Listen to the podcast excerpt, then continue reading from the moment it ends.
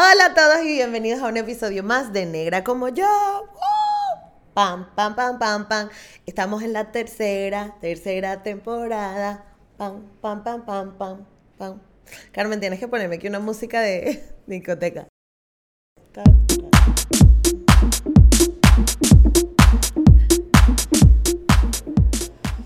Hola a todos y bienvenidos a un episodio más de Negra como yo. Uh, hoy este, estamos en el episodio 82. Seguimos en esta tercera temporada. Señores, esto es una locura. No sabemos dónde vamos a parar, pero bueno, nosotros seguimos remando este barco, el barco de Negra como yo. ¿Qué les parece este nuevo backing hecho por supuesto mis amigas de Laja Design y todas las cosas del rebranding las hacen ellas? Que de hecho en estos días estábamos hablando de que yo nunca las mencionaba aquí pero quienes me ayudan con el diseño es un equipo de dos hermosas mujeres que se llama Laja Design. Y yo siempre voy a dejar el arroba aquí abajo para que, bueno, por si necesitan algo con diseño, vean las cosas hermosas que hacen. Esto es como una mezcla entre el diseño de Carmen anterior y Laja, ¿no? Pero bueno, así es el equipo creativo de este podcast. Eh, bueno, nada, bienvenidos a un episodio más. Este es el episodio 82. Hoy vamos a conocer a Ángela Blones.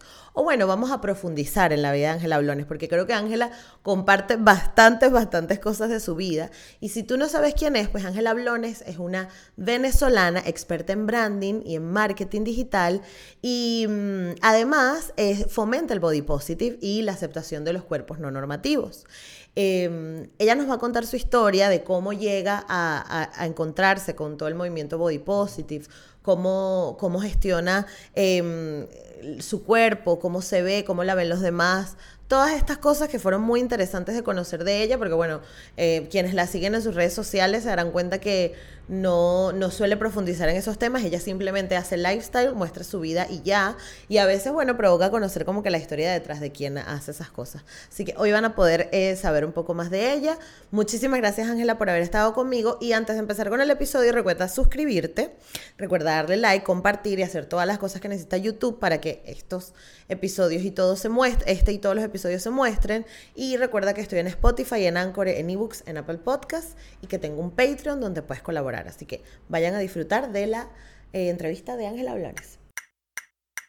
Esto es Negra como yo, un espacio único que nació para motivarnos a valorar el cuerpo que somos, crecer nuestra autoestima y hablar de negritud latinoamericana. De nacer, negra como yo. Negra como yo tenemos a la señora Ángela Blas. ¡Uh! Giselle, gracias por invitarme, estoy muy contenta, por fin, Bienvenida, vale. Ahorita estábamos hablando, antes de empezar a grabar, de que tengo bastante tiempo este, queriendo entrevistarte porque creo que me parece que eres una mujer muy inspiradora para muchas. Este, y, como que a mí, a mí me encanta como tú gestionas tus redes, o sea, como que lo tienes súper bonito y con mucha gente con la que he hablado de ti, de, de, de, tus redes y tal, este, coincidimos en lo mismo, como que, ay, nos encanta la vibra y tal, pero esto es algo intencional, es como tu personaje o, o eres así. Bueno, eh, eh, soy yo, claramente. A ver, eh, hace mucho que me dedico, hace más de siete años que me dedico al marketing digital, eh, que empecé a eh, poner branding de marca personal y por supuesto cuando migré y todo dije, bueno, tengo todos estos conocimientos. He ayudado a todas estas personas a construir su, su reputación online porque no uso eso y lo aplico en mi propia marca y, y en realidad sí es parte de mi trabajo, es mitad trabajo, mitad vida porque dije, yo tengo mi perfil y sí, voy a compartir cosas que sé y sobre branding, marketing y todo, pero también quiero que la gente vea mi estilo de vida, o sea, mostrar mi estilo de vida claro. o referencia, porque yo creo que lo lindo de las redes sociales es eso, que tú puedes ver cómo vive alguien en, al otro lado del mundo. Eh, y me pareció interesante, entonces sí es un poco intencional, pero también es, no, no es un guion, o sea, vivo y de busco cómo comunicarlo de mejor forma. Exacto, exacto, me gusta, me gusta. Pero mira, cuéntanos primero para saber, yo esta pregunta porque me la salté de todo, pero ¿dónde creciste y, eh, de, qué parte de, Venezuela eres y cómo fue, cómo fue tu infancia? Bueno, mira, soy de Caracas, soy de Caracas, siempre viví, eh, mi infancia la viví en San Bernardino, en una calle ciega. Em, y vivía en un edificio con mi mamá y mi, mi, quien era mi abuela en ese momento, que en realidad era como la tía de mi mamá, todos esos cuentos familiares sí, abstractos. y allá vivía, viví toda mi infancia hasta que a los 13 me mudé a eh, La Candelaria, en Caracas. Okay. Y mm, ahí estuve, ahí nací, me crié hasta los 28, puede ser, hasta los 27 que me mudé de país, que emigré. Por primera vez nunca había viajado a otro país. Wow. O sea, la primera vez que tomé un avión internacional fue cuando me fui de Venezuela, que emigré para acá, para Uruguay. Y, mm, y nací, eh, nací en, en, Caracas, sí, la verdad, okay. eh, viví prácticamente toda mi vida en el centro de Caracas. Okay. Sí, me explico, La Candelaria, eh, San Bernardino, siempre estuve ahí. O sea, que eres súper urbana. Soy, soy un animal de ciudad, tengo que admitirlo. En este momento he cambiado muchas cosas, la verdad, hemos, he evolucionado muchísimo porque, bueno, de eso es parte de la vida, ¿no? Sí. Pero, a ver, yo no migré a Montevideo, que te puedo decir que es la capital de, de Uruguay. Yo migré a Salto, que es la segunda ciudad más grande de, de, Uruguay, pero es una ciudad pequeña, wow. donde de, de una de la tarde a tres de la tarde se hace siesta, todo cierra. Entonces te podrás imaginar a Ángela del centro de Caracas llegando y que, ah, voy a comprar. Claro. Nada. Entonces fue un proceso de adaptación. Entonces sí, fui un animal de ciudad y ahora estoy ahí entre dos aguas. Mira, una de las cosas una de las razones por la cual yo te invité al podcast es para hablar de la relación con el cuerpo que tenemos. Sí. ¿Cómo fue para ti ese proceso durante la adolescencia? ¿Cómo te sentías con tu cuerpo? ¿Qué representaba? ¿Cómo te sentías contigo misma? Y bueno, la verdad es que la adolescencia siempre es un camino tortuoso porque, bueno, empiezas a adolecer. Yo realmente sufría más por, por temas emocionales que por cómo lucía okay. eh, físicamente, porque tenía, no estaba consciente de la relación que tenía con mi cuerpo porque, a ver, desde los 11 años fui modelo, okay. desde muy pequeña, y era muy delgada, era muy delgada, todo estaba bien, y no, digo todo estaba bien porque en, para nadie es que en Venezuela tenemos un, un, eh, una forma de ver la belleza, que tienes que ser delgada, que tienes que ser tal, y que tienes que parecerte una Miss, y en realidad en ese proceso yo no sentí mucho, no entendía la relación con tu cuerpo, me explico, yo Okay. me sentía bien y todo bien, sabía que no tenía las medidas exactas para ser una Miss, pero no me sentía mal, nunca me, yo nunca me sentí mal por ser delgada y alta. cuando estaba pequeña, sí, cuando era alta, eh, cuando eres delgada y alta, todo el mundo te dice jirafa, avestruz y un montón de cosas que a la gente se le ocurra, pero eh, creo que es parte de eh, el desconocimiento que tienen algunos niños, Uh -huh. eh, para ese tiempo sobre todo.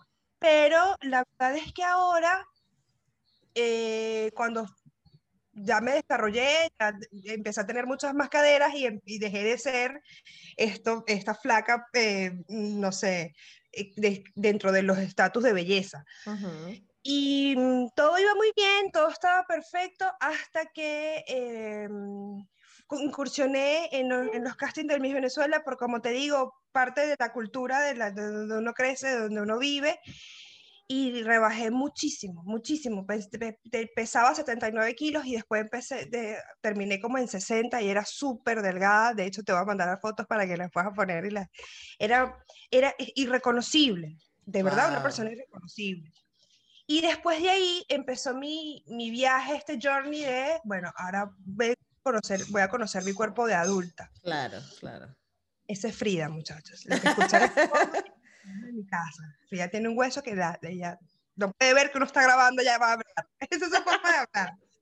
Muy bien. De verdad, nunca sufrí mucho por eso hasta que eh, tuve conciencia de lo que la gente con, con, tenía como concepto de una mujer bella y uh -huh. eh, derribar esos estigmas en mí fue todo un viaje. Pero en la adolescencia no la pasé mal, debo decir. Perfecto. O sea que hasta ese momento, bien. ¿Y dónde crees que entonces llegó tu momento de enfrentarte a, a, eso? A entender de que estabas viviendo en una sociedad donde los estándares de belleza están como un poco distorsionados y, y creemos que todo el mundo tiene que ser de una forma y además una como mujer intenta encajar ahí, porque ese es el tema, ¿no? Que una es como que, bueno, mido unos 50, tengo, soy hipercaderona y tengo el pelo afro, entonces yo quiero, eh, yo quiero ser como eh, Mirela Mendoza, que mide 1,78 y es, no tiene caderas y tiene el pelo liso. Es como que, ajá, ¿dónde, dónde, ¿en qué parte de tu vida o qué etapa de tu vida fue que te encontraste con eso? Mira, em, esto fue, fue un proceso súper duro. Es la primera vez que lo voy a contar, pero Ok. voy. Resulta que yo estaba trabajando en Street Marketing, que fue una empresa, eh, es una empresa de marketing bastante eh, conocida en Venezuela, y empezamos a hacer unas conferencias. Las primeras conferencias sobre marketing digital que se hacían en el país y em, empezamos a hacer giras por toda Venezuela. Es, es, es, esto me llevó, me trajo muchos em, problemas eh, de sueño, porque bueno, estás viajando y la gente cree que la vida de gira es maravillosa, pero en realidad es súper tortuosa porque no comes a las horas, no tienes las horas de sueño necesarias y además estábamos constantemente trabajando. Yo siempre fui una persona que me, gusta, me gusta entrenar, pero por un tema mental. Yo soy hipoteroidea, y, eh, y, para mí entrenar me, lleva a otros niveles que no necesariamente yo soy yo dentro de mi mente juzgando un montón de cosas. Me fui de gira, en medio de la gira, a pesar de que entrenaba y comía bien, empecé a subir de peso y se me empezó a caer el cabello. Entonces yo digo, bueno, algo está pasando y fue cuando me hice los exámenes y descubrí que tengo hipotiroidismo. Mm. Desarrollé hipotiroidismo, eh, en realidad esto, eso es, esta es una condición con la que naces, okay. solo que algunas personas se la activan y otras no. Eh, a mí, por supuesto, se me activó eh, por el estrés y todo el asunto de estas giras. Y yo no me había dado cuenta eh, de, de, de, lo rápido que empecé a aumentar de peso hasta que la gente, pues obvio, te ve en un escenario y te escribe un, escribe un comentario sin asco. Bueno, esta, esta gorda con complejo de flaca, porque claro, yo me seguía vistiendo como me gusta. Claro, yo, claro. no, yo no, yo nunca, nunca, nunca tuve mi concepción ni, ni, ni al, al sol de hoy. Yo no pienso que hay que ropas para atuendos para personas delgadas y perso personas más grandes. Yo no tengo, no tengo eso en mi mente. Y, pero sí los comentarios me empezaron a, a, a, no eran muchos, ¿no? Porque tampoco es que era que famosa, pero sí hubo varios comentarios que me hicieron bastante daño, sobre todo de Claro, pero uno ya te escoñeta. O sea, uno con uno solo ya. Sobre todo la gente que está a tu alrededor, me explico, creo que eso es lo que más te duele porque no te lo dicen de frente, no te sientan y o te dicen, mira, algo está pasando, estás bien, sino que todo es, bueno, mira, ¿y qué pasó? Estoy viendo de más y yo digo, Dios mío, pero no me ves, que como lo mismo y, y me explico, entonces empecé a vivir todo un proceso difícil porque, bueno, si bien no, no es que yo era famosísima ni nada, sí estaba medio expuesta y estaba, la pasé muy mal la verdad la pasé muy mal porque hmm. ya era el tema de conversación. Cuando alguien es tan delgado y sube de peso, la gente no tiene otra cosa que pensar sobre ti. Qué mierda, que sí. eso. Que, que, gorda estás y por qué, qué te pasó. Y, y, y yo, emocionalmente. Y se convierte como en el tema de conversación, ¿sabes? No es, no es lo, es lo que conozcas, no es lo, lo que sepas, no es si eres simpático o antipática, es cómo te ves sobre todo en mi familia. En mi familia yo, todo, enorme, tengo 12 tíos. Wow. Entonces las reuniones familiares no era, ay, qué lindo, fuiste a tantas ciudades. Uh -huh. Impresionante el trabajo que estás haciendo, todo era, estás gorda. Yeah. Y, y, sabes, en la familia no hay filtros, eso es, eso, eso es ahora que la gente está como entendiendo el asunto, pero dentro de mi familia es, qué gorda estás, claro. qué te pasó, como claro. que si ¿sabes? Y sí, yo entiendo que es un cambio abrupto, pero no es tan difícil. Los cambios, sobre todo los de peso, no son difíciles para la persona que lo ve. Si a ti te impresiona que eres, que, que eres un agente externo, imagínate a ti que estás comiendo todos los días, que te estás viendo todos los días, que tu ropa no te queda, y dices, el problema de eso, Gisette, es que yo, no, yo nunca tenía, nunca tuve una percepción de que eso estaba mal sino que yeah. algo estaba mal pasando conmigo en, en, mi interior. No era que está, yo, yo no pensaba, que, hasta el sol de hoy, yo no pienso que estoy mal. Me explico, yo no pienso que estoy mal. Eso claro. lo piensan los demás. Claro. Chica, Pero, pásame de eso para acá. pásame, pasa. ¿Sabes qué es lo que pasa? Que yo hace un tiempo aprendí a vivir mucho más en el presente. Porque yo soy sí. de, tengo que tener un pie en el futuro para estar medio segura, hasta que dije, mira, perfecto. Si tú quieres estar mejor y sentirte mejor contigo misma, pues entonces deja de comer esto o cambia tus hábitos y todo el asunto. Pero mientras tanto, esto es lo que tienes. ¿Qué voy a hacer? No. O sea, yo no, yo no voy a sentirme mal yo para hacerte sentir bien a ti. Total. Y creo que eso es un, un, punto bastante importante que tuve que aprender. Tuve que aprender después de, de, aumentar de peso, sin duda. ¿Sabes qué es lo más heavy? Que hay mucha gente que pasa muchos años viviendo así. O sea, sintiéndose mal solo por complacer a otros.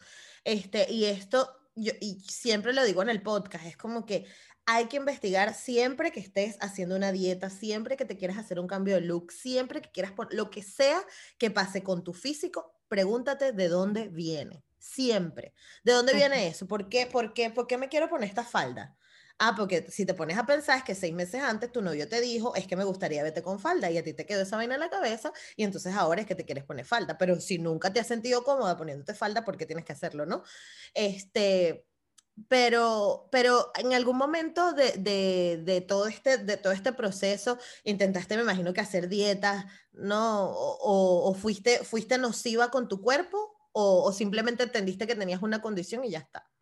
Yo creo que la última, la última vez que yo fui nociva con mi cuerpo fue cuando hice la dieta para el casting de Miss Venezuela, que bajé una, una cantidad absurda de kilos en dos semanas. Ok. Que realmente, literal, me maté, a, me maté de hambre pero de resto nunca fui, nunca he sido, em, nunca he sido mi, enemiga en cuanto a mi cuerpo. Me explico. Sí, por supuesto, eh, vivo de excesos. Si yo, si yo, por ejemplo, me como, para quien no lo sabe, lo mejor del mundo es la arepa.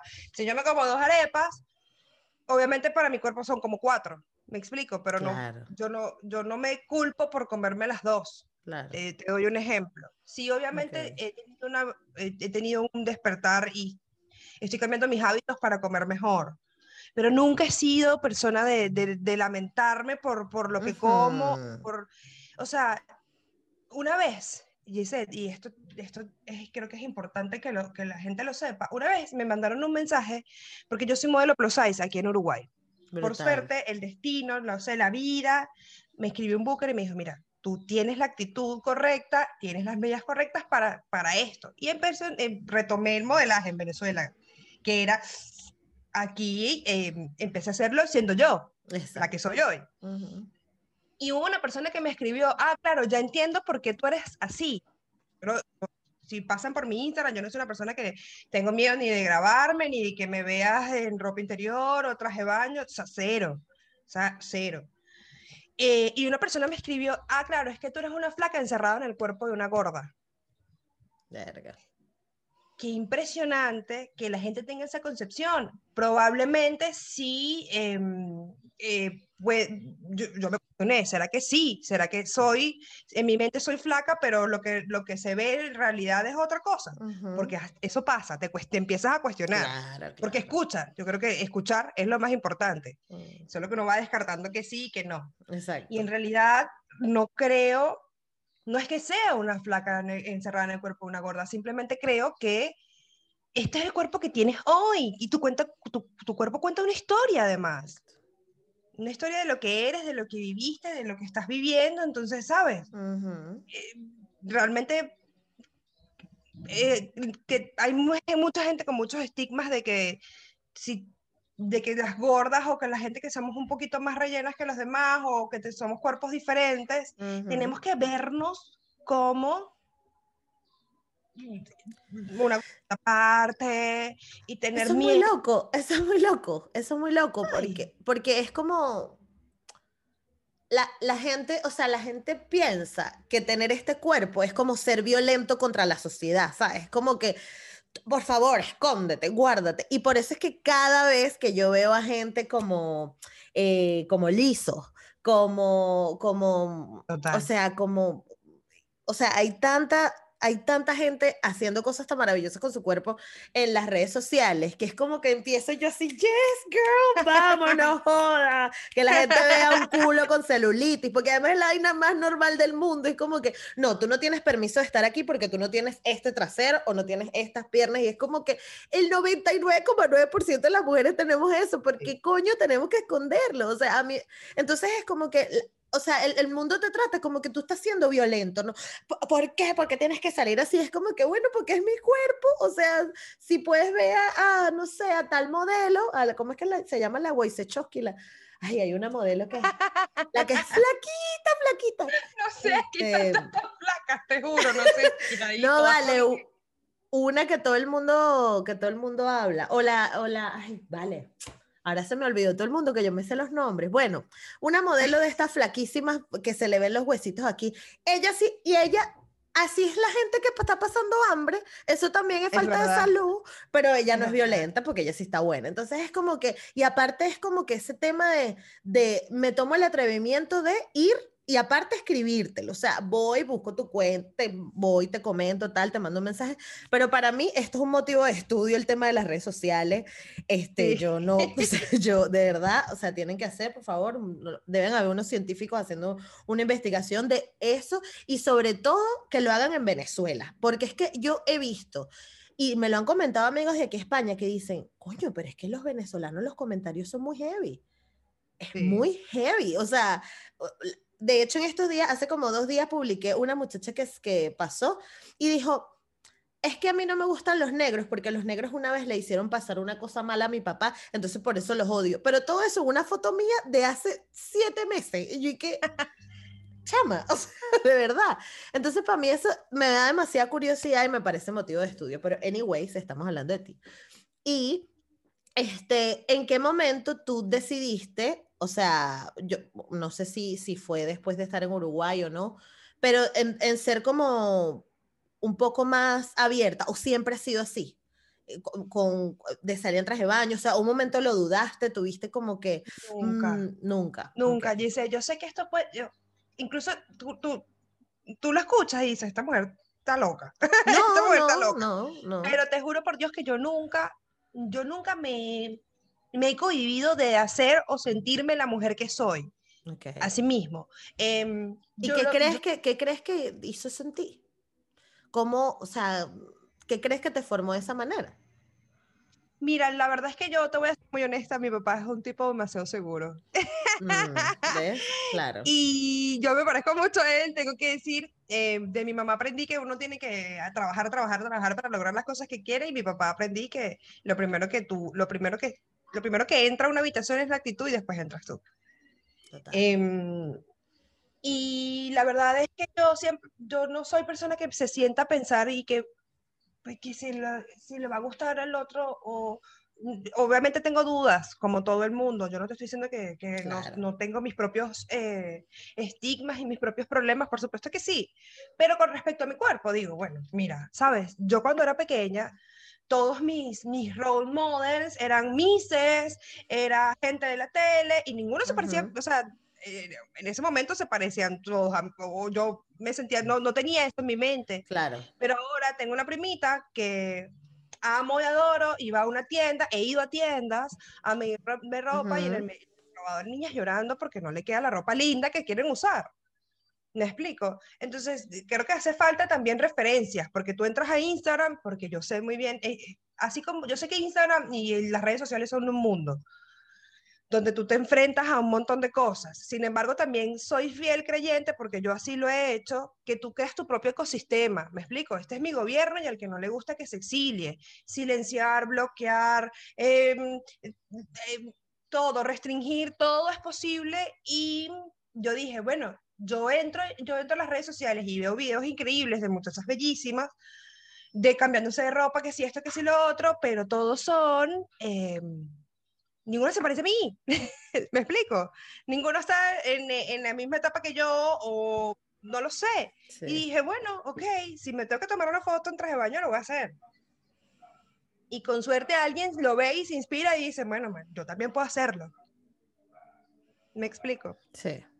No lo hago tanto pensando en los demás, sino que lo hago y digo, bueno, sabes, es lo que tengo. ¿Qué voy a hacer? Cuando tenga 50 y quiera mostrar una foto de mí cuando tenía 32, no lo voy a subir porque entonces no era perfectamente flaca como el estatus de belleza. No, no va a No, y, y, además que esto es algo que dice Carlos Fraga, pero y a mí, y, o sea, y me da risa decirlo, pero es que es cierto, o sea, la vida es hoy. Tú vas a estar preocupada hoy por cómo te vayas, o sea, ya estás hoy, estás aquí y este es el cuerpo que tienes hoy. Entonces, si si uno no se reconcilia como que con ese cuerpo que es hoy, que eres hoy en el presente, a este minuto, a esta hora, vas a pasar toda la vida peleando con eso. Porque si no eres capaz de, o sea, si estás peleando con quien eres del pasado, peleando con quien eres del presente, o sea, vas a estar peleando toda la vida con tu cuerpo y lastimosamente es el cuerpo que tienes. No hay para dónde agarrar. O sea, puedes echarte todo el cuchillo que quieras, puedes quitar, poner, pero vas a estar en ese cuerpo. Entonces, coño, intenta tratarlo lo mejor posible mientras estés en él, ¿no? Yo no sé hay gente que se, perdón, hay gente que, se, que se opera, que se cambia el cuerpo, pero la mente la sigue teniendo igual. La mente la sigue teniendo igual, exactamente. Y no sirve de nada eso tampoco sigues luchando contra eso. Yo creo que primero hay que internalizar el hecho de que, bueno, esto es lo que soy hoy, qué bien que lo tengo. Hay gente que no, que no, no tiene extremidades. Me explico, sé que, sé que estoy yendo como muy lejos, pero creo que es importante pararte frente al espejo y reconocer que lo que eres físicamente es un reflejo también de, que, de cómo eres internamente. Totalmente. Y que no hay, yo sé que esto, esto es súper Daniel Jaif, eh, Pablo Coelho, pero nosotros forjamos nuestro, nuestro propio, nuestra propia vida. Quizás no el destino, porque bueno, forjamos nuestro propio destino. No, el destino está escrito, pasará, no sé qué crean del destino, porque podía pasar horas hablando de eso. Exacto. pero si somos capaces de cambiar lo que no nos gusta, si tú quieres cambiar hoy, quieres cambiar tu cuerpo hoy, tienes que estar consciente que em, es muchísimo tiempo el que tienes que pasar eh, invirtiendo en tu cuerpo. Exactamente. No hay que Eso no va a pasar de la mañana. Exactamente. No, y que a veces también hay como que, o sea, también uno tiene que ser consciente de lo que tienes ahora mismo. Chama, si tú lo que tienes son dos chuletas ahumadas y un kilo de harina pan, ¿Por qué tú vas a estar peleando que si no, que es porque no tengo el aceite de coco, no tengo chía, no tengo las algas de no sé qué coño? No las tiene, cómete tu chuleta tranquilo, vacílate tu chuleta o tranquilo y ya está. O sea, no, no hace falta como que está peleando de no. Es que si tuviera las pastillas de Sacha Fitness, es que si hubiese hecho el ejercicio tal, es que claro, como hoy no fui al gimnasio estás como peleando todo el día. Además que yo, cada vez que, cada vez que me encuentro con, con, situaciones así, yo lo primero que les digo, chamo, tantas vainas que hay que aprender en este mundo para que tú estés peleando por el cuerpo y por el peo que si tiene, que si no tiene. Ay, vaya a hacer, vaya a leer, vaya a ver películas, o sea, hay demasiadas cosas, demasiadas. Yo a veces digo, coño, yo no voy a tener tiempo de poder, porque a mí me gusta mucho, mucho la historia. Este, entonces, ¿sabes? los museos me fascinan, aunque, aunque los museos tienen como esta concepción súper negativa de que, de que despojaron sitios y mataron a gente y tal, pero a mí me encantan los museos porque al final es la gente que está haciendo el trabajo de conservar todo esto, ¿no? Y yo digo, a mí no me da tiempo la vida de ir a todos los museos, de todas las historias, de todas las civilizaciones, por eso me estreso horrible. que yo quiero verlas. Este, es verdad. Y, es como que hay tantas cosas por descubrir de la humanidad, de lo que sea, de la ciencia, de la biología, lo que quiera, que para que uno está angustiado porque no tienes la pastilla o porque no, tiene, no te tomaste el agua de, de limón. O sea, y además no somos tan importantes, chama. Si te pones a ver, uno no es tan importante en el mundo. Sí. La verdad es que eh, es, creo que es una forma de, también de crianza, ¿no? Te crían pensando que como luces y que la belleza te va a ofrecer favores que no te va a ofrecer tanto la inteligencia y la verdad es que no es así. Entonces eh, enfocamos toda nuestra atención, porque yo creo que en algún momento de mi vida me pasó y, enfocaba toda mi atención en no luzco de tal forma. De hecho, nuestra sociedad es así. Yo tengo 32 años y voy a una reunión donde hay amigas que son venezolanas y dicen, ay, ¿por qué ya me salió pancita? Y digo, wow, ok, eh, la gente que no tiene panza no es feliz, porque lo único que hace las 24 horas es saber cómo comer, dónde comer, qué, qué, cuánto ejercicio voy a hacer, porque ese es un estilo de vida. ¿Me explico? No es algo permanente ni siquiera. Es algo permanente. Yo le digo, yo todos los días me levanto y abro el Instagram de la santísima Sasha Fitness porque hashtag Sasha, Fan. Sasha Lover, ajá, claro. Y entro y lo veo y le digo, Leo a mi esposo, ¡Ah! yo, esta mujer, ajá. yo esto. Y me dice, pero ella tiene un gimnasio en su casa, no hace otra cosa más que cocinarse, cuidar de sus hijas y entrenar. O sea, a ver, no, y, que, y que ella vende eso, o sea, ella vende ese estilo de vida que lo está mostrando y que, ojo, tampoco es que estamos satanizando a la gente que quiera llevar ese estilo de vida para nada, para nada. Pero hay que sincerarse, porque si a ti lo que te gusta es tu perro caliente, chamo, de verdad te vas a estar cayendo a gol. Es que, que, que, sí, porque es que ah, Sasha ya se acostumbró, ya tiene su vida, tiene su empresa, tiene, ella necesita vender eso. Pero tú, a ti te gusta el perro calentero abajo, entonces no puedes ir a cometer el perro caliente y entonces después decir, no, que qué bolas, que estoy gorda. Obviamente, y ya. Y ese es el cuerpo que tiene porque te comes tres perros calientes. No pasa nada. Y no hay nada de mal. O sea, el tema es que lo vemos como que es que me comí el perro caliente, porque entonces te comes las cosas con culpa, esa es la otra, ¿no? Que a veces no es ni siquiera que comas mal, porque hay gente que, o sea, te puedes comer un chocolate, no pasa nada. El tema es que te lo estás comiendo y te lo estás comiendo con culpa, entonces te genera ansiedad, entonces eso lo que hace es que esa ansiedad te responde a que quieres otro chocolate, te terminas comiendo siete chocolates y no te diste cuenta ¿no? En el caso de la gente que tiene temas de peso por, por lo que come, en tu caso es distinto, pero ¿alguna vez te diste cuenta, sobre todo en la sociedad venezolana, em, que ser bonita te abría, te más puertas que ser inteligente? No. Eh, a ver, eh, yo eh, pues, en la empresa donde trabajaba y empecé a tener una relación muy cool con mi jefe porque, bueno, él vio en mí el talento que hoy yo estoy desarrollando. Esa es la verdad. Él eh, me dio algunas, me, dio oportunidades y gracias a esas oportunidades yo estoy donde estoy. Pero cuando fui ascendiendo, fui, fui, subiendo de, de, cargo, la gente lo que pensaba era que yo eh, le ofrecía favores a mi jefe. Ay, operación colchón. ¿Me explico? Entonces, eh, siempre hay como un estigma alrededor de, de eso. Bueno, que si, si eres más delgada de lo normal y mides 1,73 probablemente, y eres gerente de tal lugar, probablemente lo conseguiste por otra cosa que no sea tu inteligencia. Claro. Entonces, no, realmente, esto por lo que lo digo profesionalmente, porque bueno, en realidad fue el camino al que quise, quise dedicar eh, la mayor, el mayor tiempo de mi vida. Creo que me consiguió favores. Sí creo que la gente fue mucho más amable conmigo dependiendo de cómo lucía. Sí, sin duda sí. Eh, no me voy a sentar aquí y decir, no, bueno, no, sabes, paz, amor, el mundo, el mundo No, yo descubrí un nuevo elemento químico y entonces así es que me quise. no, sí, sí creo que, que, el trato de la gente cambiaba dependiendo de cómo lucía mi cuerpo, sin duda, claro que sí.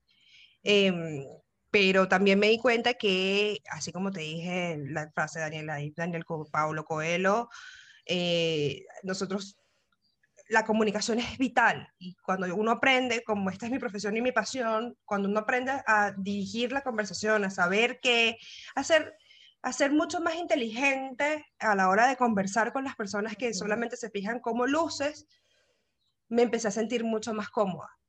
Pero sí creo que en algún punto de mi vida sí me, sí me abrió muchas puertas, sobre todo cuando era periodista. Claro, claro. Ajá, cuéntame de tu carrera, de tu carrera profesional. ¿Cómo fue? ¿Cómo empezaste? O sea, después del casting de Miss Venezuela, ¿qué te pasó? Ah, porque ¿participaste en Miss Venezuela o no participaste? No, no, no, no, no. Pasé los dos castings y después. Chao. ¿Tú, dijiste chao? O, No, no, en realidad no pasé y en realidad. Descalificada, machi. Hicieron un llamado, pero yo estaba eh, en una muchacha normal, mi mamá, era mi mamá y yo sola y, ¿sabes? Era un Falta de sugar. Gracias.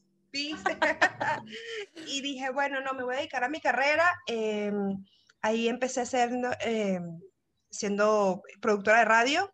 Okay. Trabajé siendo productora de radio y luego empecé a ser locutora. Creo que, creo que todos los comunicadores empezamos así. ¿Y que empecé en una radio? La radio es un amor. la radio es lo máximo.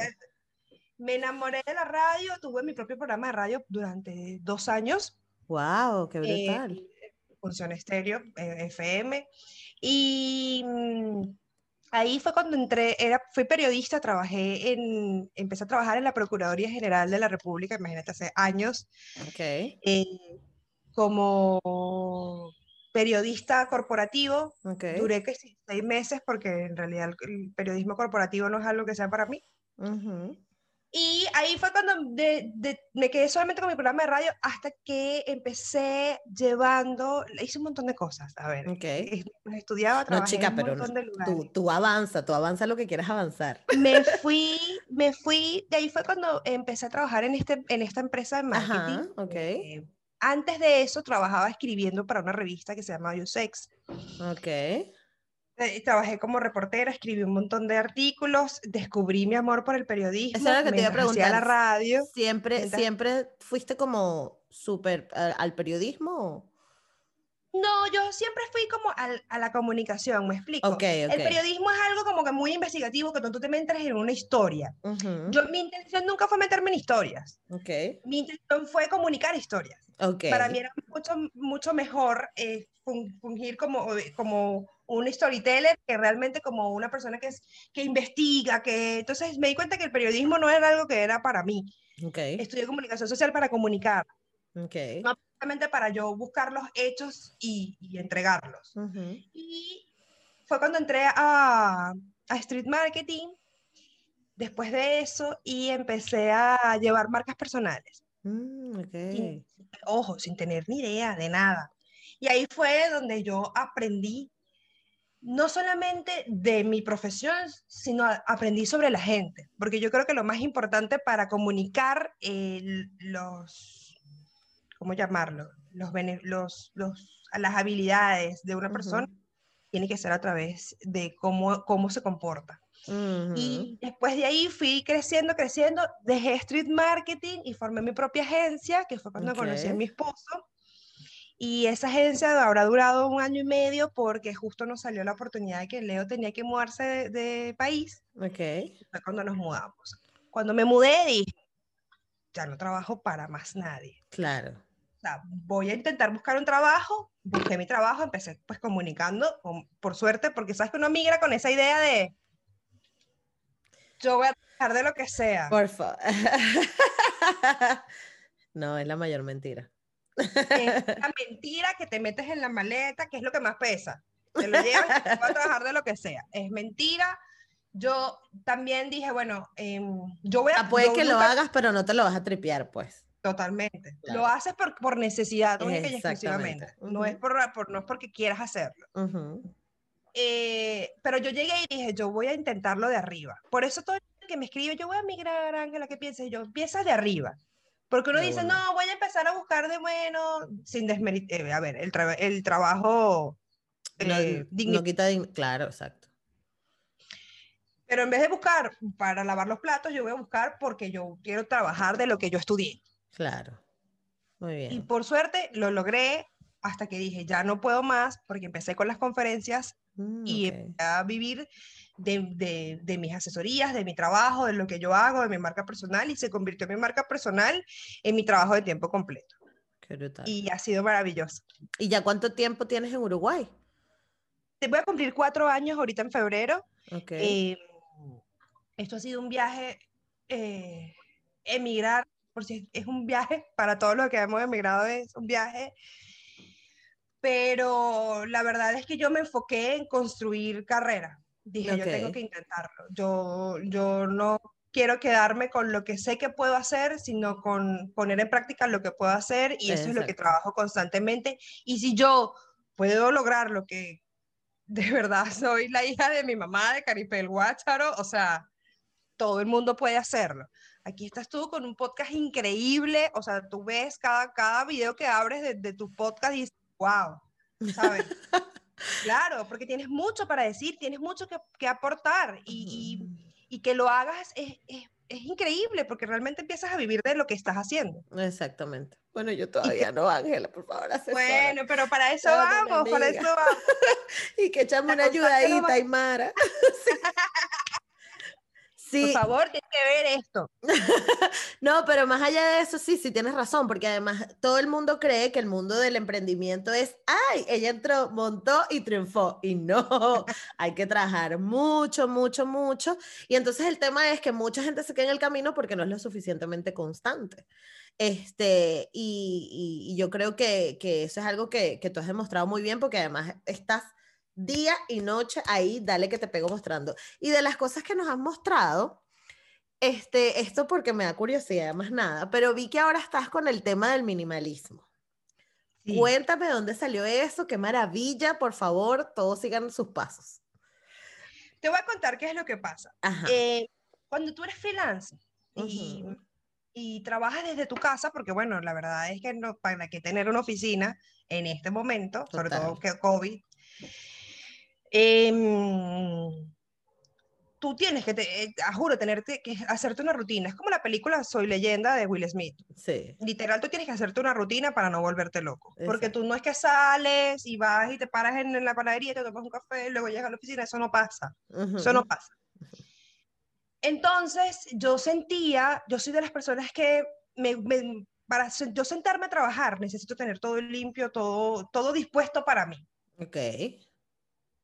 He creado, por suerte, en estos tres años que ya trabajo solamente para mí, crear este estilo de esta rutina de trabajo. Ok. Sin embargo, termino y aparte que termino de trabajar, entonces como que empieza el trabajo de la casa, que si la plata, que si esto, que si lo otro, que si, y que no está mal. Ojo, estamos ac- Ujú. nos acostumbraron a vivir de esa forma. Ujú. Yo lo, yo lo voy a describir de la forma en la que yo lo vivo. Ajá. Yo, aprend- yo jugaba Barbies. Y mis Barbies no eran las mismas todo el tiempo. Ellas a veces vivían en un apartamento, a veces vivían en las sábanas bajo la casa y hacían otra cosa. Lo Entonces, si la confirmo, Barbie puede confirmo. hacerlo fucking todo, porque yo no. Entonces me quedé con eso de que porque yo tengo que vivir según como vive todo el mundo si no tengo una vida igual que la de todo el mundo. Ajá, exacto. Entonces, esta es la verdad. Siento que si yo dejaba de lavar tres días seguidos, tenía ropa, montañas, entonces me empezó a llenar de ansiedad, ataques de ansiedad inmune, la mujer así, tiesa. ¿Qué te pasa? Nada, pensando en todo lo que tenía que hacer. Mm, Entonces ya no Como que te paralizaba. Pero mal. Claro. Entonces me hace sentir mal porque, ¿qué? De nuevo, te han criado como que, bueno, ¿sabes? Sí, el hombre y Y la tienes que poder con todo. tú tienes como mujer, tienes otras responsabilidades. que- Mm. Y dije, no, me explico, por suerte mi esposo me ha, me ha ayudado muchísimo en todo. No, chica, ahí se ve que tú tienes al pobre marido caminando, bailando pegado. Agárrame la caja, sube, baja. Yo diría que es al revés, yo diría que es al revés, te juro. Yo diría que la gente cree que soy yo, pero no. ok, ok. Y lo cierto es que mm, dijimos, ya mi esposo tenía, tiene dos años siendo minimalista en su máxima, bueno, no en su máxima expresión porque no somos austeros. Ok. Una cosa es austero y otra cosa es ser minimalista, ¿bien? No es que nosotros vamos a, a bañarnos con la misma agua y cepillarnos con la... No, cero. Nosotros no somos ese, no, no somos ese, ese estilo de persona. No es lo que perseguimos tampoco porque soy consumista. Tampoco como que, hola, ya, me curé. No, Claro, o sea, no. claro. Entonces, lo que estamos haciendo es reducir cosas, bienes materiales que hacen que yo, que, que ambos invirtamos más tiempo en la casa, en tal, que en crear, que en salir o tener nuevas experiencias. Ok. Eso principalmente. Y lo segundo es, como te digo, porque yo tengo que, porque yo en mi casa vi que habían cinco platos y vivíamos mi mamá y yo. ¿Sí me Claro. explico? Claro. Eh, ¿Para qué? quise cambiar mi estilo de vida y la verdad es que cuando uno migra, uno va haciendo su casa, pero de a poco. Ujú. Dije, y mi esposo y yo dijimos, vamos a vender todo y rehagamos todo, pero con estilo, con nuestro estilo, con lo que queremos hacer. Ok. Y básicamente agarramos todo lo que tenemos y están allá. Ah, allá mira la caja ahí. Sí. Agarramos todo lo que tenemos y lo metemos en caja. Falta la habitación, falta la ropa, tenemos todo en caja y tenemos todo limpio, pulcro. Si necesitamos algo, abrimos la caja y lo guardamos, lo usamos y lo guardamos en donde va. Ujú. Eso nos da oportunidad de, de- de ordenar todo mejor. Claro. Al cabo de un mes y medio, si todavía hay cosas en la caja, porque nunca las sacamos, porque nunca las usamos, las donamos, las Se vendemos y así. Perfecto. Se trata de, estoy comprando tiempo. Exactamente. Muy bien. Pero, pero está brutal, porque además eso, o sea, siempre uno tiene que tener que no, bueno, la sal, el salero para la sal tal, el no sé qué para, y es como que, bueno, realmente necesitas eso, o sea, se combina eso con tu ritmo de vida normal, con tu estilo de vida, o sea, no.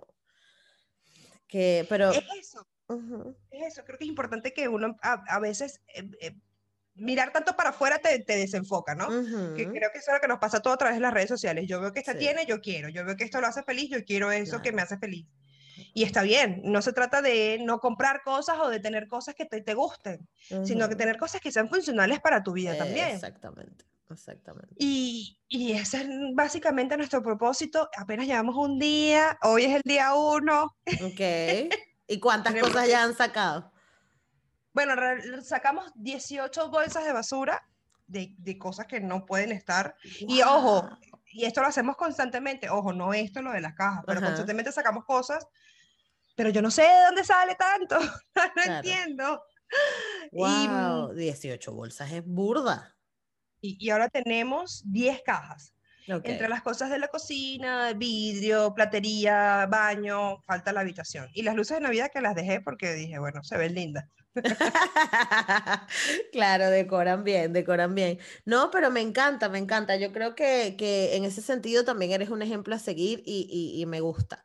Ángela, ¿y tú tienes, de, no sé, de cierta forma, en el, trabajo o lo que haces en las redes o lo que, no sé, lo, a lo que te dedicas de alguna forma, mentoría para mujeres con cuerpos no normativos o, o, quieres enfocar tus redes en, en, el body positive o si de alguna forma estás haciendo cosas que, que, que fomenten eso, más allá de, de, de, ti como marca personal y de mostrarte y de ser una referencia para muchas, algo activo. Mira, la verdad yo nunca me lo he cuestionado porque que el body positive es más que, que decir tu cuerpo está bien. Sí. Yo creo que va más de normalizar.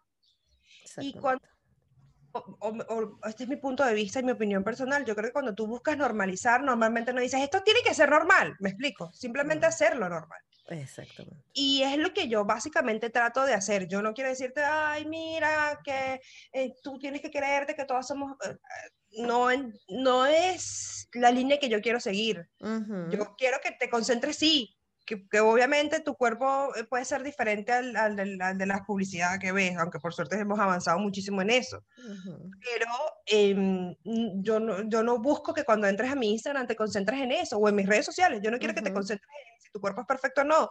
Quiero que te concentres en lo que puedes lograr. Creo que eso es lo más importante, en, en las cosas que tú quieres hacer. Enfocarte en las cosas que tú quieres hacer, porque realmente preocuparte por cómo luces, porque, por el cuerpo, precisamente me estoy, me estoy haciendo minimalista, precisamente por eso, porque yo siento que uno piensa a veces en tantas cosas, en tantas preocupaciones, hay tanto que te agobia, que dices, bueno, pero ¿en qué momento realmente me siento a pensar y hacer cosas que yo quiero hacer? Y eso es lo que yo persigo. Mm. Entonces, eh, nunca me, es una excelente pregunta la que me haces, yo nunca me lo he cuestionado porque yo realmente creo que no importa cómo luzcas o cómo, o, o, si el pantalón que te quieres poner o si el traje de baño te queda bien o no, yo realmente creo que lo que importa es qué tan dispuesta estás tú y qué tan determinada puedes ser para lograr las cosas que tú quieres. Y eso no solamente a nivel laboral, a nivel físico, emocional, o sea, creo que es más importante concentrarnos en nuestro potencial que en nuestras carencias, porque bueno, cuando miras a tu carencia, cuando tú miras de frente a tus carencias, tú, no hay otro remedio que trabajarlas. Y creo que eso es un, eso, la terapia para mí es, ah, tiene que dejar de ser un tabú y, normal, no, no, normalizar, saber que todo el mundo necesita a alguien que lo escuche y a alguien que le diga perspectivas que tú no ves que quizás yo no me he enfocado tanto en eso en mis redes sociales, pero ahora que lo dices, pues, me parece que puede ser una buena idea. Dice que no. claro, claro, no, yo te decía como, como de repente, no sé, tener algún espacio donde, bueno, no, imagino que irá full de trabajo, ¿no? Pero de repente un espacio o algo donde tú puedas como que mostrar o ayudar a personas que, que estén en conflictos con su cuerpo, no sé, una fundación, un club, un, no sé, bueno, hagámoslo. Me parece, me parece genial, me parece una buena idea. La verdad no lo había hecho porque, como te digo, em, realmente creo que el, no va de, de, intentar normalizarlo, sino de, es normal.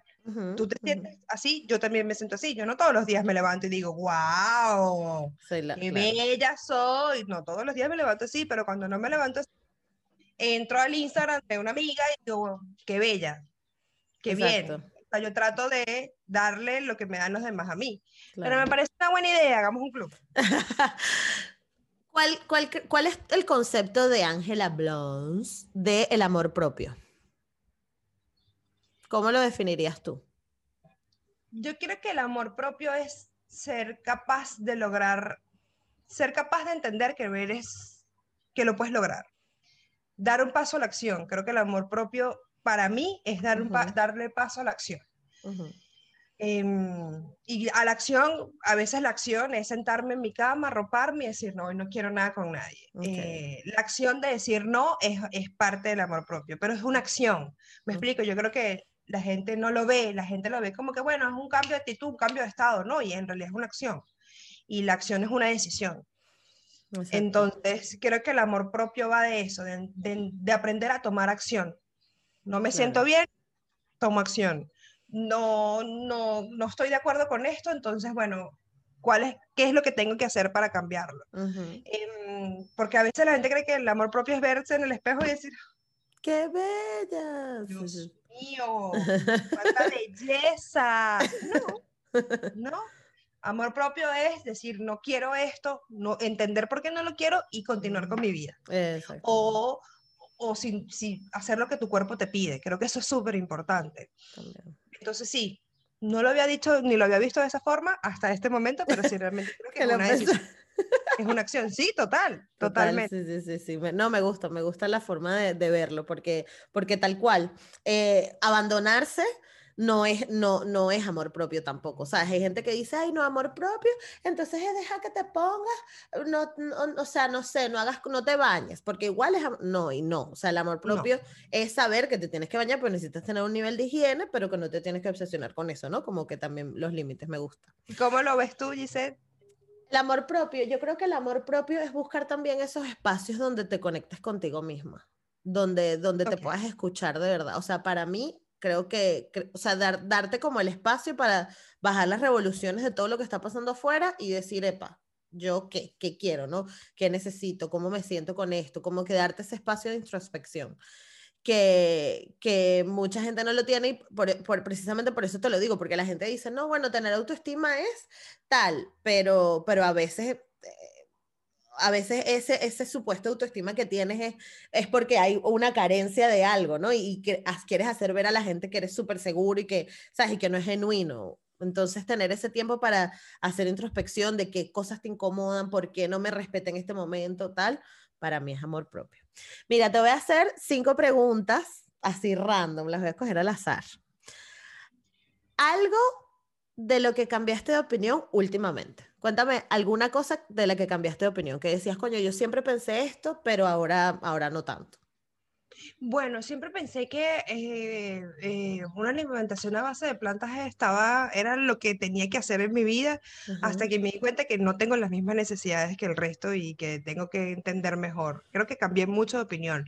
Antes estaba como muy, eso es lo que voy a hacer, ahora entiendo que es como un proceso y voy poquito a poco. Sé que, que eh, parece tonto lo que estoy diciendo, pero en realidad a veces sientes así como sientes presión de ser bella, perfecta, sensación de que tienes que comer ciertas cosas porque, bueno, el mundo está cambiando y evidentemente hay que formar parte del cambio, pero luego me doy cuenta que, ok, todo, todo, todo tiene su ritmo, todo tiene su forma. Sobre todo, para mí la alimentación está siendo un proyecto importante en mi vida que antes no pasaba. Ok, perfecto. Otra pregunta. Si pudieras irte a un road trip que te decimos, mira Ángela, te damos la cantidad de dinero que necesites vete para el sitio que sea, pero haciendo un road trip donde lo hicieras. Oh, creo. Eh, es difícil. Es difícil porque. Quiero ir para todas partes. Quiero ir a todos lados, pero haría un Eurotrip, sin duda. Ok, ok. Sí, me encantaría conocer eh, lugares de Europa demasiado. muy bien, muy bien. No, y además Europa, lo cool es que puedes hacerlo perfectamente porque es un, está todo, primero está todo, está todo el mismo bojote y segundo está todo súper bien comunicado, o sea, puedes saltar de una frontera a la otra tranquilamente. Yo no lo he hecho, pero sé, conozco gente que lo hizo. mi esposo me lo dice todo. Ay, mi amor. Conchale, vale, torturándote. Ahora bien, si no existieran las redes sociales, ¿cómo crees que sería de diferente tu vida? O sea, ¿o qué de diferente tendría tu vida de no ser por las redes sociales? Yo creo que si no existieran las redes sociales, hubiese perseguido el sueño de tener una revista o trabajar en una revista, em, escribir de lifestyle es lo que más me encanta, entonces creo que, creo que de no existir las redes sociales, de no tener la posibilidad de yo tener esa ventanita mía que dirija yo, claro. iría a cumplir el sueño de alguien más una revista, sin duda. Exacto. Eh, ¿Ya cuántas llevas? A tres. La otra. Si una celebridad hiciera una película de tu vida, ¿quién sería? Esta pregunta es, ¿de dónde la sacaste? Es difícil. creo, que, creo que si sería una actriz... Em, hay presupuesto para lo que tú quieras. Tú hay para que lo que presupuesto, hay presupuesto.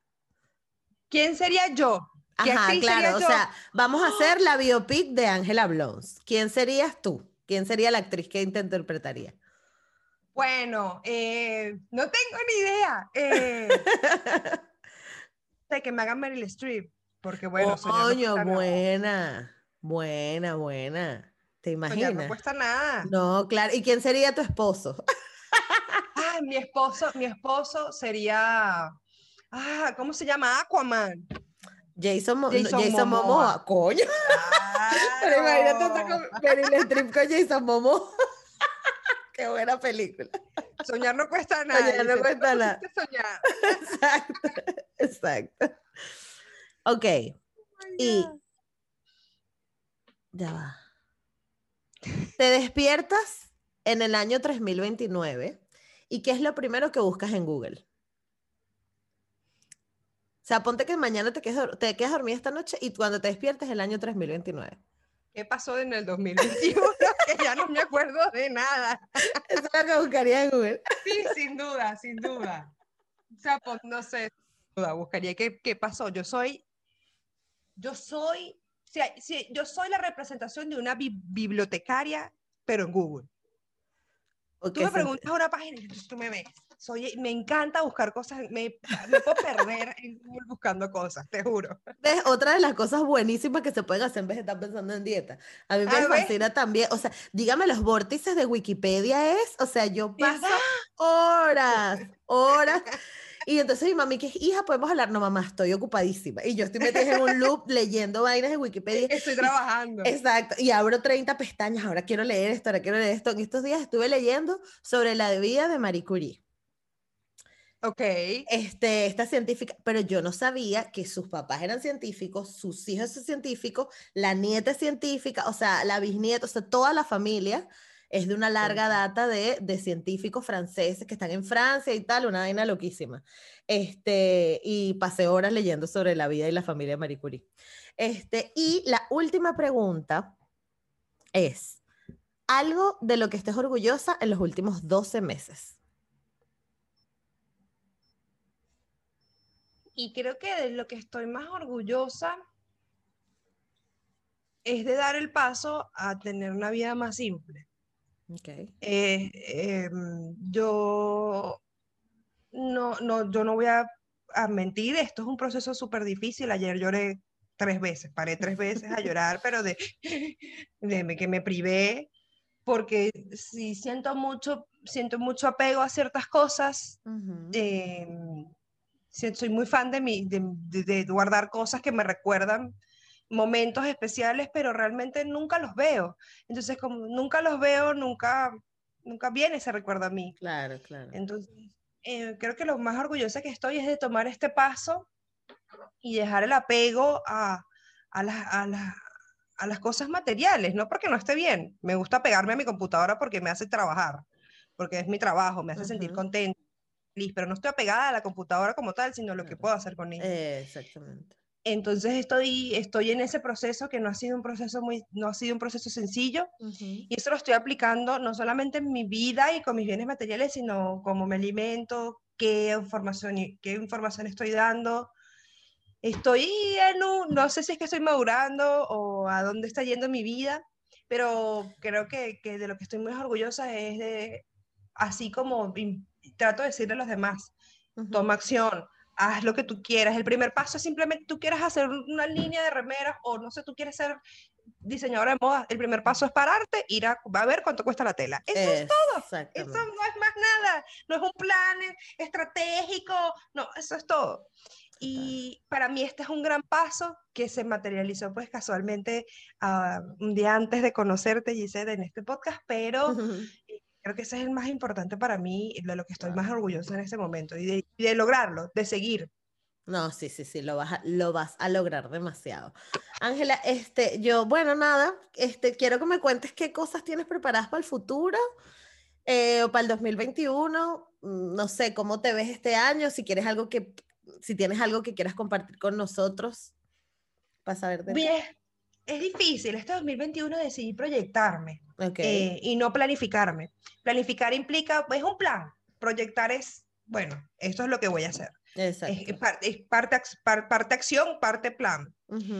Em, este 2021, eh, realmente, como te decía al principio, voy a buscar institucionalizar eh, mi marca porque yo siento que hasta este momento solo he sido una persona frente a detrás de una cámara o, de mis redes sociales, que por cierto hemos construido una comunidad divina, eh, pero decidí que ahora si esto es lo que yo quiero hacer y realmente quiero conseguir cosas en mi vida personal, como no sé, quizás tener una casa más grande, una habitación más, qué sé yo, cosas, cosas que la gente no habla, pero que realmente son importantes para tu, tu salud y tu bienestar, tengo que eh, hacer más y mejor. No hacer más, tengo que hacer mejores cosas. Entonces, bueno, este año empiezo, quiero incursionar en el podcast. Eh, vas a tener que darme algunas clases. Em, porque siento que hay muchas cosas que quiero hablar, manejar mejor mi huella digital eh, y tener más cosas de valor que aportar. Okay.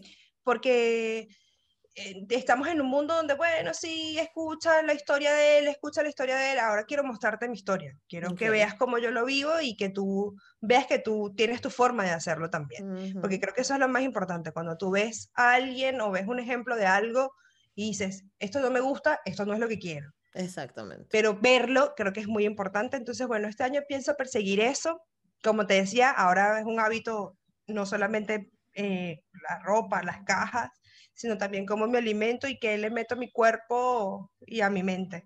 Entonces creo que este año es mucho más, más trabajar en lo correcto para poder enfocarme en lo que necesito. Ok. Y bueno, a ver si más adelante soy mamá o algo así. No lo sé. Uh, un baby bloner. ¿Te imaginas? No, no, bueno, eso va a pasar, pero no pronto. En realidad quiero perseguir otras cosas profesionalmente, sí quiero pues crecer más. Bueno, ya tienes, a, ya tienes a tu perrita. Frida es un muchachito. Literal. Muy bien. Ese es nuestro bebé, de verdad, te juro. Lo que hizo Frida con nosotros y, y, y, cuando recién migramos, yo tenía un mes aquí en, en, en Uruguay y adoptamos a Frida. Wow. O sea.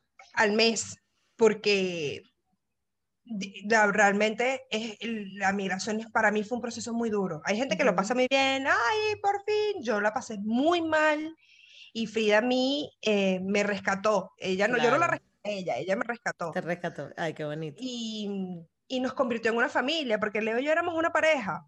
Claro pero eh, tener a Frida nos hizo una, nos hizo una familia, ahora tenemos una estructura, no, somos tres, nunca sentimos que somos dos, nunca es, bueno, me voy, el perro está en casa, me explico. Exacto. No porque, no porque el perro sustituye un, un niño, ni mucho menos, porque hay gente que me lo ha dicho, cero. No, no. Pero si es un, si es un, es un aporte familiar impresionante. Sí, sí, sí, es increíble. La verdad.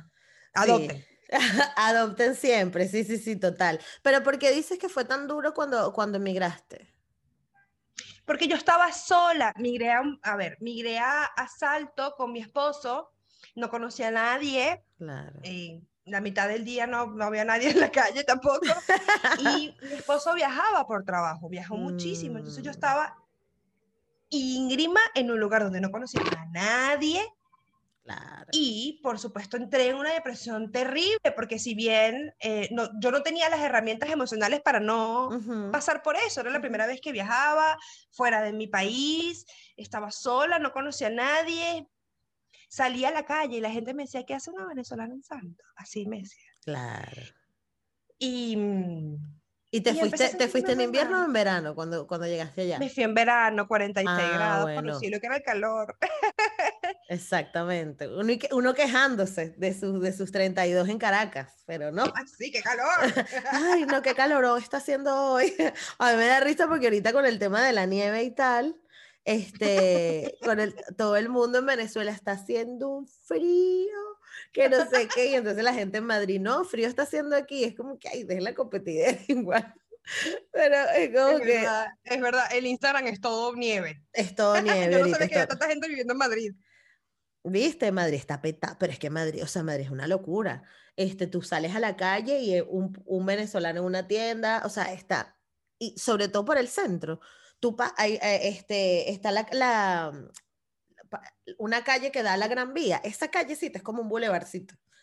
Toda la gente que oyes hablando es venezolana, toda, toda. O sea, yo digo, no puede ser. Grupos de venezolanos así, yo, pero ¿dónde están los españoles? Los sacaron, se vengaron de verdad de Colón, de la, de la reina Isabel la Católica, que vinieron para acá. Increíble. O sea, aquí en Barcelona se ve, conoces un montón de venezolanos, pero es como que, ah, tú eres venezolano. Así, o sea, como más graneadito, pero en Madrid es una locura. Entonces, claro, están las redes sociales inundadas, salió toda la gente que vive en Madrid. Es verdad, es verdad. Y no, no, y Argentina también. La verdad es que nosotros estamos en todos los, En en todos lados. partes, en todas partes. Es impresionante. Sí, sí, sí, sí, sí. Sí, Pero bueno, lo- nos- por suerte estamos cambiando. Viejas costumbres. Claro, es que nos ha tocado aprender. Yo digo que es lo mejor que nos ha podido pasar, que, hayas- que hayamos tenido que emigrar, porque la gente empezó a cuestionarse muchas cosas que no tenía ni puta idea. Es. Este, eso es súper importante. Pero bueno, Ángela, si quieres compartir tus redes sociales, dónde te consiguen, este, y todo eso. Ay, mi vida, muchas gracias. Ya, mira, em, me pueden conseguir en todas mis redes sociales como arroba Ángela Blones. Eh, estoy incursionando ahora en YouTube, pero bueno, voy a empezar esta semana, vamos a ver qué tal me va. La verdad estoy intentando cosas nuevas.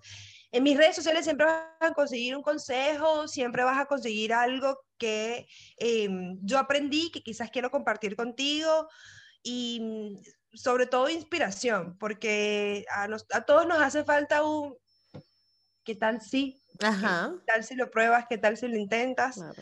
Y bueno, por allá los espero, ojalá les guste. Yo soy muy feliz, eso, yo amo mis redes sociales, trabajo y vivo para eso. Bueno, y espero que puedan pasarse por ahí contigo, Gisette, súper agradecida, eres lo máximo.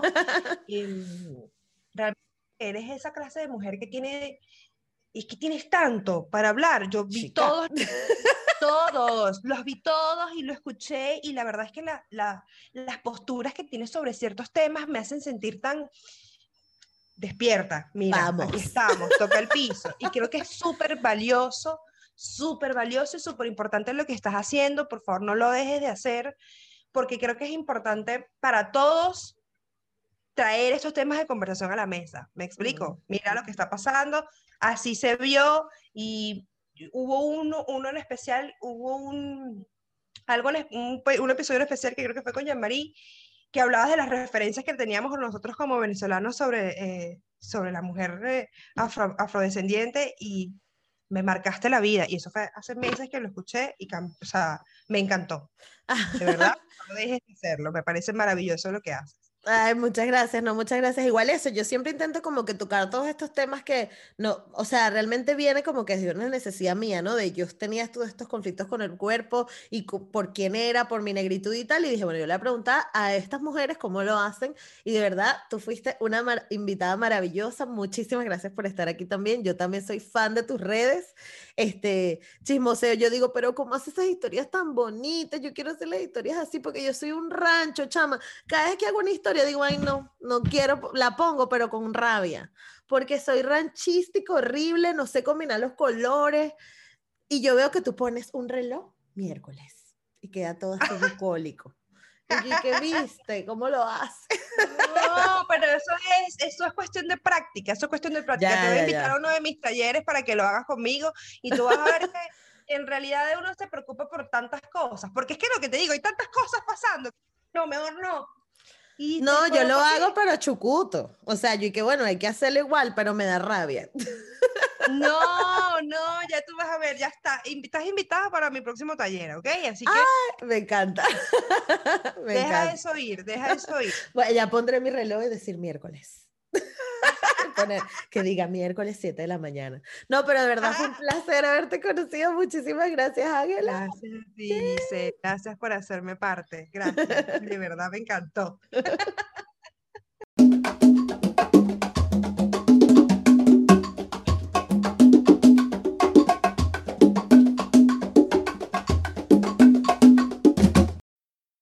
need mealtime inspiration, it's worth shopping Kroger, where you'll find over 30,000 mouth-watering choices that excite your inner foodie. And no matter what tasty choice you make, you'll enjoy our everyday low prices, plus extra ways to save, like digital coupons worth over $600 each week. You can also save up to $1 off per gallon at the pump with fuel points. More savings and more inspiring flavors make shopping Kroger worth it every time.